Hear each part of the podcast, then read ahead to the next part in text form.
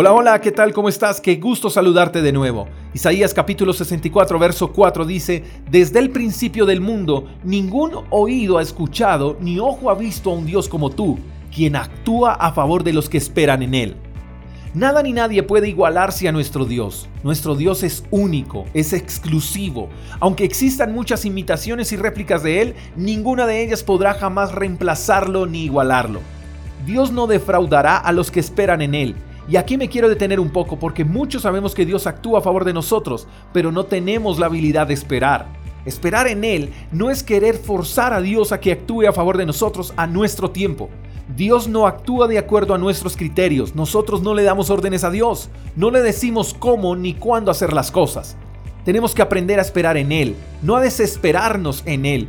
El desespero hace que impongamos las cosas, todo se tiene que hacer ya de esta manera y si vas a ayudar que sea ahora, no me sirve para mañana, tiene que ser ya.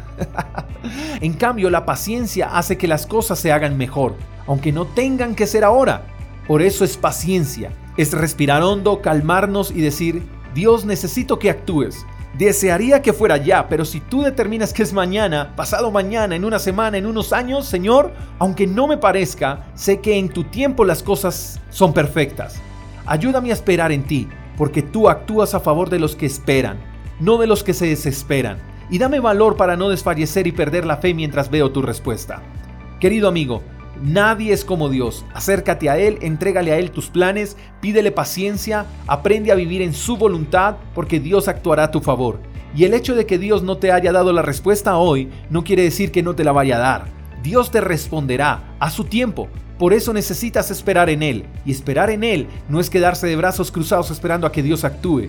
Esperar en Él es descansar en su palabra por medio de la oración, creciendo en la fe mientras haces tu parte, porque Dios hará la de Él. El favor de Dios está sobre los que saben esperar en Él.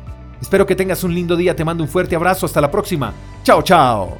Gracias por escuchar el devocional de Freedom Church con el pastor J. Echeverry. Si quieres saber más acerca de nuestra comunidad, síguenos en Instagram, arroba Freedom Church.